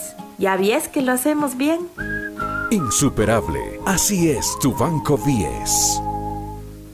Como microempresario mi meta es llegar más lejos. Por eso cuando escuché lo del acuerdo entre el Banco Mundial y la CFN para traer fondos y convertirlos en créditos productivos, enseguida llamé a mi banco para preguntar por esos créditos a largo plazo que las MIPIMES podremos solicitar. Una banca de desarrollo como la CFN es lo que las MIPIMES ahora más necesitamos. Se nota que la Corporación Financiera Nacional tiene un compromiso con el desarrollo. Sembramos futuro, el gobierno de todos.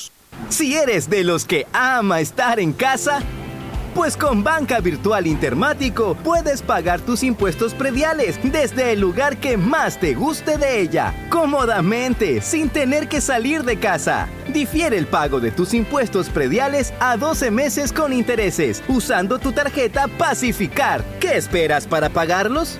Banco del Pacífico, innovando desde 1972. Hay sonidos que es mejor nunca tener que escuchar.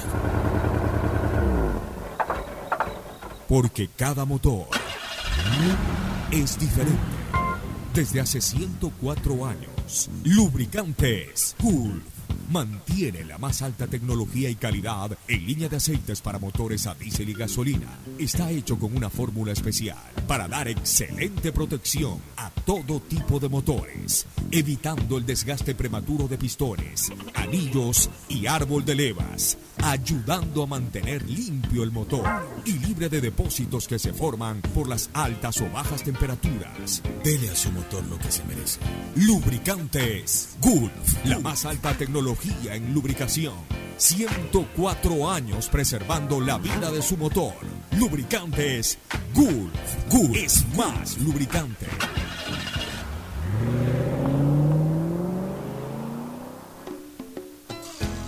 Fin del espacio publicitario. Usted está escuchando un programa de opinión, categoría O, apto para todo público. Bueno, ya en la última parte, ¿qué pasó con eh, Emelec? Eh, ¿Cómo jugó Emelec ante Bragantino, Fernando? Le jugó muy mal. Pero aquí yo sí quiero hacer una reflexión. Eh, Emelec tiene un problema defensivo tremendo, son centrales lentos. Yo no sé qué le pasa a Sosa, me da la impresión de que tiene algún, alguna molestia. Y si por sí eh, la lentitud los perjudica, pues si el jugador está, ha bajado su nivel, si se está con alguna molestia, lo complica más todavía, porque obliga, pues jugando con línea de tres a un mayor esfuerzo los otros dos centrales. Pero en todo caso, lo de Melec defensivamente deja muchísimo que desear y tiene mucho de corregir rescalvo ahí. Creo que el partido de Melec, inicialmente, a pesar de, de que Bragantino controlaba, creaba cierta inquietud por la movilidad de Barceló. Yo creo que a raíz de la lesión de Barceló, fue a los veintipico minutos, si no me equivoco, viene un cambio que no lo entendí. Yo sigo sin entender al señor Rescal. El partido estaba 0 a 0, 11 contra 11. Se lesiona su centro delantero, su 9, Barceló, y mete a Orejuela. Tenía en el banco a Sánchez, tenía en el banco a este chico Caicedo, no sé si estaba Ceballos, no sé si estaba Rojas. Tenía opciones de delanteros para que vayan a acompañar a cabeza, pero prefirió meter a Orejuela.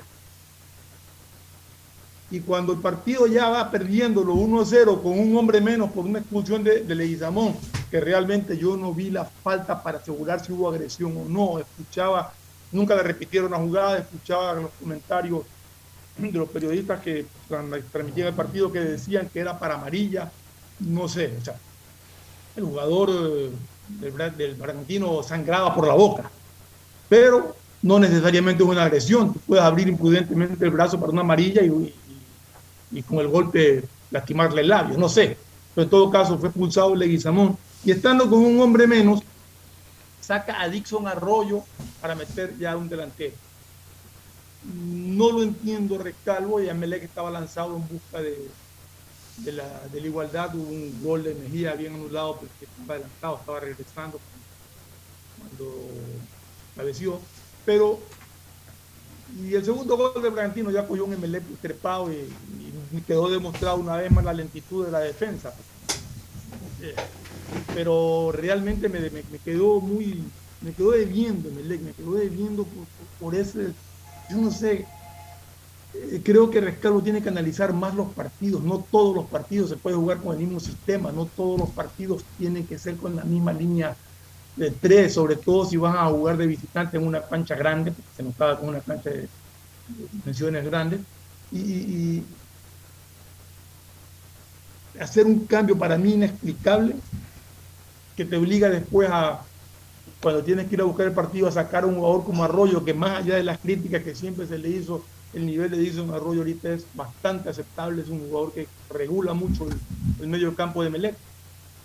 Entonces, no, no sé, no sé. Pero jugó mal Melec, como tú dices, jugó mal Barcelona, como jugó mal Independiente. O sea, ayer. Fue, un martes negro. Esperábamos, esperábamos como puse en tweet hoy, esperábamos un super martes y terminó siendo un martes negro. ¿Alguna cosa final? este? MLE que tiene 7 puntos, eh, Bragantino tiene 6, Talleres tiene 3 y Deportivo Tolima A ver, tiene ahí tenemos una cosita que, que, ver, que el panorama de Melec, más allá de la derrota, no es malo. Emelec cierra con dos partidos de local. Sí, Emelec, eh, está en clara posición de ganando sus partidos en el campo al clasificar. Solo dos cosas. Sebastián Rodríguez falló. Yo creo que los dos partidos que le quedan son de visitante. este, falló penal eh, Sebastián Rodríguez en, la, en los últimos minutos del partido, falló un penal. Siempre patea los penales a ese lado, me imagino que ya lo tenía estudiado el arquero porque se lanzó. Y, lo otro, y lo otro que no entiendo, estaba leyendo un tuit de mi buen amigo Edmundo Béjar, y ahí puso en el tuit que están renegociando, o están, mejor dicho, negociando están en el periodo de negociación de la renovación del contrato de Rescalvo. no sé, está bien que cumple el contrato, pero yo no sé hasta qué punto Rescalvo merezca, por lo menos ahora, hablar de una, eh, de una eh, contratación nueva, de, volver a ser eh, contratado, porque no le ha dado resultados al Emelec. Está en fase de, pues no le ha dado resultados al Emelec. Pero les encanta. Desde que está Rescalvo, Emelec no clasifica. Así es, pero, les encanta a los dirigentes del Emelec el técnico español auspician este programa. Aceites y lubricantes Gulf, el aceite de mayor tecnología en el mercado. Acaricia el motor de tu vehículo para que funcione como un verdadero Fórmula 1 con aceites y lubricantes Gulf. ¿Quieres estudiar, tener flexibilidad horaria y escoger tu futuro? En la Universidad Católica Santiago de Guayaquil trabajamos para el progreso en educación, ofreciendo cada día la mejor calidad y para ello estamos a un clic de distancia Escoge la carrera de tu vocación. Puede ser marketing, administración de empresas, emprendimiento e innovación social, turismo, contabilidad y auditoría, trabajo social y también derecho. Consulta en nuestra página web mayor información y esquemas de admisión. Universidad Católica Santiago de Guayaquil, formando siempre líderes. Si eres emprendedor, escucha con atención porque ahora con Pacificar y su APP BDPOS móvil puedes hacer crecer tu emprendimiento. A través de ella, realiza cobros de tarjetas Pacificar desde tu celular o tablet sin necesidad de un dispositivo POS o tarjeta física. Afíliate en minutos. BDPOS Móvil, la primera APP de afiliación, un producto del Banco del Pacífico. Cuando eres claro, tú y tu mamá pueden mucho más. Así que si tienes un plan móvil claro, aprovecha ya y contrata a un precio súper especial tu Triple Play, el paquete de servicios para el hogar con internet de doble velocidad para que navegues a 30 megabits en tu plan de 15 megabits, más televisión en HD, telefonía fija y claro video.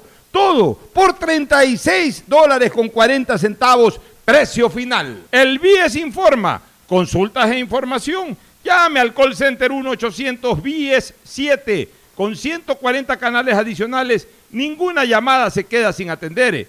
¿Quieres verificación de documentos? Revise su correo electrónico. No acuda a puntos presenciales del BIES. No se exponga al contagio. Asume tu responsabilidad. El nuevo lavatodo detergente multiuso lo lava todo. En dos exquisitas fragancias, floral denso y limón concentrado. Pídelo en tu tienda favorita, un producto con la garantía y calidad de la Fabril. En Seguro Sucre, tu lugar seguro con sus nuevos planes Rueda Seguro, un seguro vehicular al alcance de todos. Vive Seguro, donde puedes asegurar tu patrimonio anticipándote a cualquier eventualidad. Futuro Seguro, en caso de accidentes te damos cobertura y en caso de muerte amparamos a tu familia. Seguro Agrícola cuenta con una amplia cobertura en la pérdida causada por eventos climáticos y biológicos, así como Mi Pyme Seguro, un seguro exclusivo para tu emprendimiento con una amplia y flexible cobertura a la medida de tus requerimientos. Seguro Sucre, tu lugar seguro. Contáctanos al 1-800 Sucre conmigo, 782732. Hola, ma. Hola, hijo. ¿Ya llegaron? Sí, acá vamos a acampar. Mira. Ah, muy lindo. ¿Llevaste bloqueador? Sí. ¿Repelente? Sí. ¿Y la bufanda que te tejió la tía? Eh, no. ¿Por qué no? Desde que le regalaste un Samsung, mamá sigue siendo mamá, solo que más conectada. Por todo el mes de mayo, cómprale un Samsung en CNT a mamá y participa del sorteo de un Kia Soluto 0 kilómetros. Si realizas tu compra en efectivo o con tarjeta, obtienes triple chance de ganar. Más información en cnt.com.es. CNT. El impulso que tu MIPYME necesita es presentado por la Corporación Financiera Nacional. Tendencias 2021, una feria virtual con expositores nacionales e internacionales que hablarán de temas relacionados a las micro, pequeñas y medianas empresas. Además encontrarás stands de emprendedores ecuatorianos. Podrás vivir esta experiencia el 12 y 13 de mayo, donde estés y sin costo. Inscríbete ahora en www.tendencias2021cfn.com. CFN, compromiso con el desarrollo. Sembramos futuro, el gobierno de todos. Estamos en la hora del pocho. Gracias por su sintonía. Este programa fue auspiciado por Aceites y Lubricantes Gulf, el aceite de mayor tecnología en el mercado.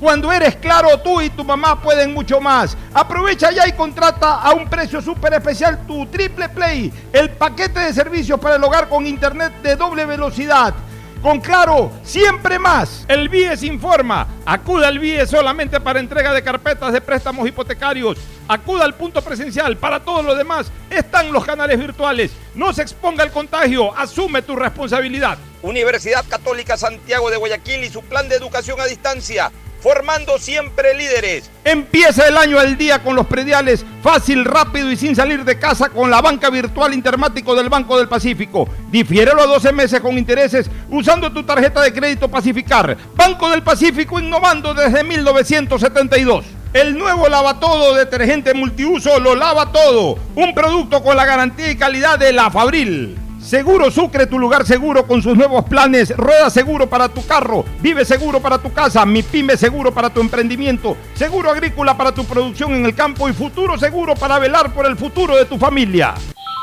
Hola, ma. Hola, hijo. ¿Ya llegaron? Sí, acá vamos a acampar. Mira. Ah, muy lindo. ¿Llevaste bloqueador? Sí. ¿Repelente? Sí. ¿Y la bufanda que te tejió la tía? Eh, no. ¿Por qué no? Desde que le regalaste un Samsung, mamá sigue siendo mamá, solo que más conectada. Por todo el mes de mayo, cómprale un Samsung en CNT a mamá y participa del sorteo de un Kia Soluto 0 kilómetros. Si realizas tu compra en efectivo o con tarjeta, obtienes triple chance de ganar. Más información en cnt.com.es. CNT. El impulso que tu MIPYME necesita es presentado por la Corporación Financiera Nacional. Tendencias 2021, una feria virtual con expositores nacionales e internacionales que hablarán de temas relacionados a las micro, pequeñas y medianas empresas. Además encontrarás stands de emprendedores ecuatorianos. Podrás vivir esta experiencia el 12 y 13 de mayo, donde estés y sin costo. Inscríbete ahora en www.tendencias2021cfn.com. CFN, compromiso con el desarrollo. Sembramos futuro, el gobierno de todos.